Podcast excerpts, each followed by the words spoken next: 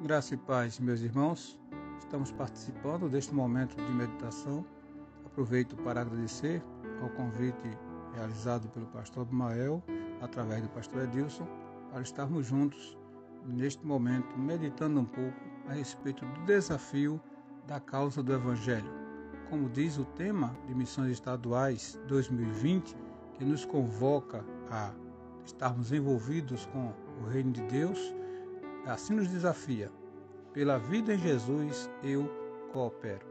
Não poderíamos deixar de tirar ensinamentos da Santa Palavra de Deus. Queremos fazer menção ao que está escrito em Efésios capítulo 3, verso 14, que assim nos diz: Por esta causa me imponho de joelhos diante do Pai.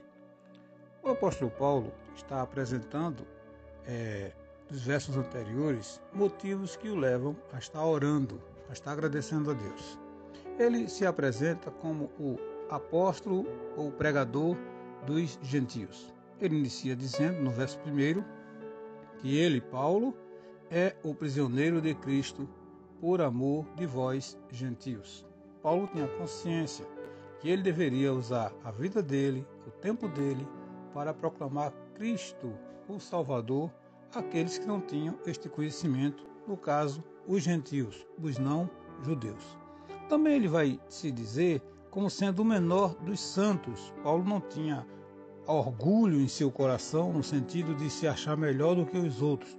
Ele vai chegar a dizer isto, que ele é o menor dos santos. Assim diz no verso 8, quando ele diz: A mim, o menor de todos os santos, me foi dada esta graça de pregar aos gentios o Evangelho das insondáveis riquezas de Cristo. Queridos, como é importante nós termos a consciência que nós somos cooperadores do Senhor Jesus, no dever e na missão de proclamar o nome de Cristo. Então, claro que eu e você, pela vida em Cristo, eu coopero.